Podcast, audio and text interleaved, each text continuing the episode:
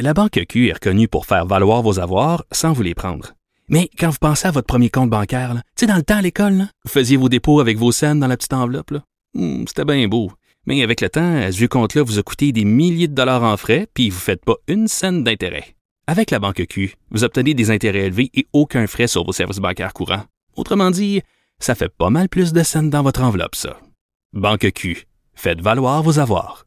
Visitez banqueq.ca pour en savoir plus. Pendant que votre attention est centrée sur vos urgences du matin, vos réunions d'affaires du midi, votre retour à la maison ou votre emploi du soir, celle de Desjardins Entreprises est centrée sur plus de 400 000 entreprises à toute heure du jour. Grâce à notre connaissance des secteurs d'activité et à notre accompagnement spécialisé, nous aidons les entrepreneurs à relever chaque défi pour qu'ils puissent rester centrés sur ce qui compte, le développement de leur entreprise. J'ai entre les mains euh, le nouveau guide de l'auto, édition 2022, un classique qui est devenu euh, un monument qui se qui s'achète, qui se donne en cadeau de Noël, une référence sur euh, les modèles de voitures et les nouveaux modèles. Mais si je vous en parle, c'est parce que cette année, euh, il y a une section spéciale et bien spéciale, que je dois vous dire, qui m'a beaucoup plu, euh, qui s'appelle euh, euh, Dossier Gilles Villeneuve, 40 ans après, Salut Gilles. Euh, donc, euh, parce que oui, 2022, parce que le guide qui sort présentement, c'est le 2022, sur le 40e anniversaire du décès en 1982 du coureur québécois Gilles Villeneuve. L'auteur de cette section, Julien Amado, qui est avec moi. Bonjour Julien. Bonjour Mario. Euh, magnifique section. On repasse la vie, les succès, des témoignages aussi de gens qui ont connu Gilles? Oui, euh, mais en fait, j'ai voulu me focaliser vraiment sur quelque chose d'un peu différent parce que Gilles, tout le monde connaît ses exploits en Formule 1 avec Ferrari. Certaines choses sont vraiment mythiques et des victoires qu'il a acquises, mais on en a beaucoup parlé déjà. Fait que ce que je voulais, en fait, c'était retourner plus aux origines.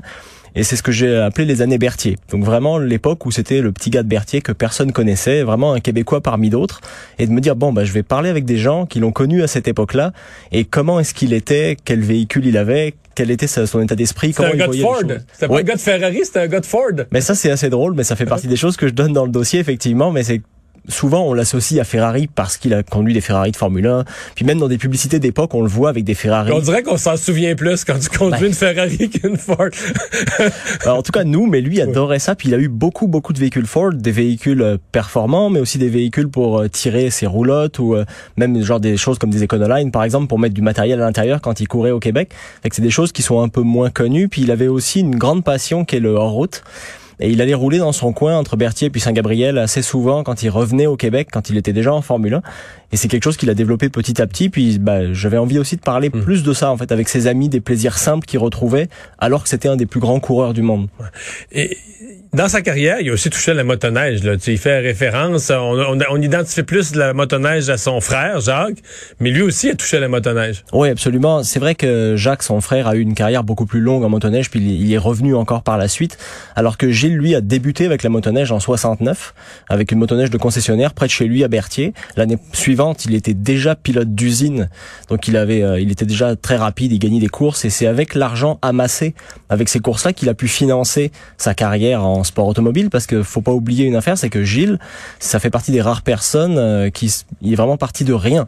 C'est-à-dire que ce sont Oui, parce qu'on identifie ce sport-là souvent à des formes, des fortunes, des fortunes familiales, même pour les pilotes dans certains cas.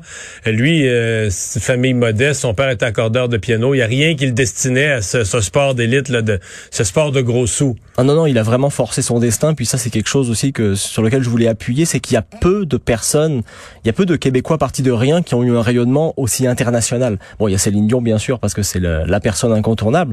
Mais Gilles, aujourd'hui encore, et euh, ça aussi j'en parle dans le dossier, mais conserve une aura immense en Italie, En par Italie, j'allais le dire, en Italie, c'est un héros nation- national, ni plus ni moins. Là. Oui, absolument. Puis c'est- ça va à un tel point, je vais donner un exemple très simple, mais euh, j'ai eu l'occasion d'aller euh, pour les 90 ans de la Scuderia Ferrari à Maranello, chez Ferrari, et on rentre un moment dans une grande pièce d'exposition où il y a toutes les autos championnes du monde, il y en a 7 ou 8 qui sont exposées, et toutes ces autos-là sont évidemment des voitures de champions du monde, donc Michael Schumacher, Kimi Raikkonen, Juan Manuel Fangio, etc. Et la seule voiture qui est une voiture d'un pilote qui n'est pas champion du monde, c'est celle de Gilles. C'est-à-dire que la voiture qui a gagné en 79, c'est son équipier Jody Scheckter qui a gagné. Et pourtant, quand on rentre dans la salle, la voiture qui trône au milieu, c'est celle de Gilles.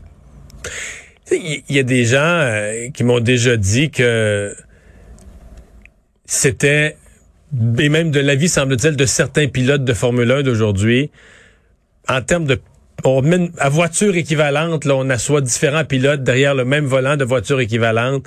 Le plus grand, sinon l'un des plus grands pilotes de tous les temps, là, en conduite automobile pure, pure, pure. Tu crois ça? Je pense que c'est difficile d'avoir un avis aussi définitif, mais en tout cas, un des plus intrépides, ça c'est certain. C'était quelqu'un qui n'avait pas peur et qui était, qui était toujours à fond, qui, qui avait un objectif dans sa vie, c'était de se rendre sur le toit du monde, sur la, en Formule 1. Et il avait ce souhait dès les, dès les tout débuts. Il l'a même, euh, il l'a même signifié alors qu'il n'avait pas fait une seule course de, de Formule Ford. Là, c'était vraiment au tout départ. C'était un objectif pour lui et il a réussi à s'y rendre à la force de sa détermination. Et, mais c'est vrai que c'était quelqu'un d'extrêmement rapide intrinsèquement, qui était dur avec son matériel, ce qui lui a valu quelques brilles aussi et quelques oui, on s'en souvient. C'est ça, mais malgré tout, c'est sûr que c'était quelqu'un qui ne lâchait jamais et euh, j'ai pu parler aussi bah, dans le dossier avec des personnes, notamment Daniel Campagna qui était un de ses mécaniciens en motoneige, qui me disait c'était quelqu'un d'extrêmement intrépide, puis on entendait des pilotes relâcher l'accélérateur puis le reprendre ensuite, il dit un des seuls, si ce n'est le seul qui passait à fond tout le temps, c'était Gilles. Euh, ouais, c'était quelqu'un de très particulier, puis c'est pour ça qu'on voulait aussi lui rendre hommage et revenir sur des années qui sont moins connues.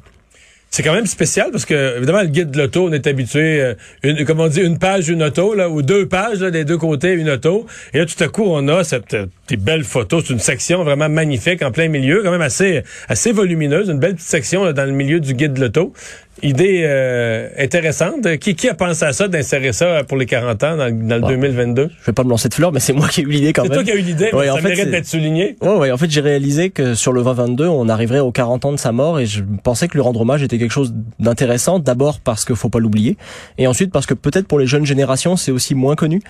Donc je trouvais ça intéressant euh, parce que c'est quelqu'un qui a une histoire très particulière et euh, je suis d'ailleurs étonné qu'Hollywood ait jamais fait un, un, film sur lui, mais sa vie, il n'y a même pas besoin de rajouter un peu de piment dans le scénario. C'est-à-dire que c'est vraiment des hauts, des bas, ça a failli s'arrêter plusieurs fois. C'est vraiment quelqu'un qui a une vie très particulière. Il l'a vécu à 300 km heure du début à la fin.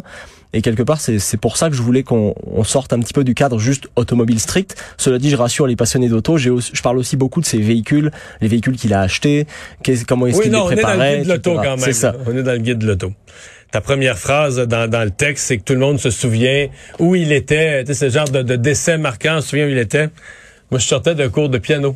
Ah, pour mon père, j'avais 12 ans, puis je, m'en souviens. Puis là, mon père venait me chercher, là, tu sais, puis là, je rembarque dans, je remonte dans le véhicule, puis instantanément, mon père me dit, là, la radio, la radio est en direct, puis il dit, là, c'est parce que Gilles Villeneuve a eu un accident il y a quelques minutes, puis ils ont, eu l'air très inquiets, puis tout ça, puis ils l'ont sorti, euh, l'ont emmené en ambulance, mais ça n'a pas l'air trop positif, puis euh, et moi, j'avais à ce, moment-là, j'avais un poster de Gilles Villeneuve dans ma dans ma chambre à coucher. Ça me fait plaisir d'entendre ça, en tout cas. Et, une, et donc, je l'ai lu avec euh, émotion et intérêt. C'est une magnifique section.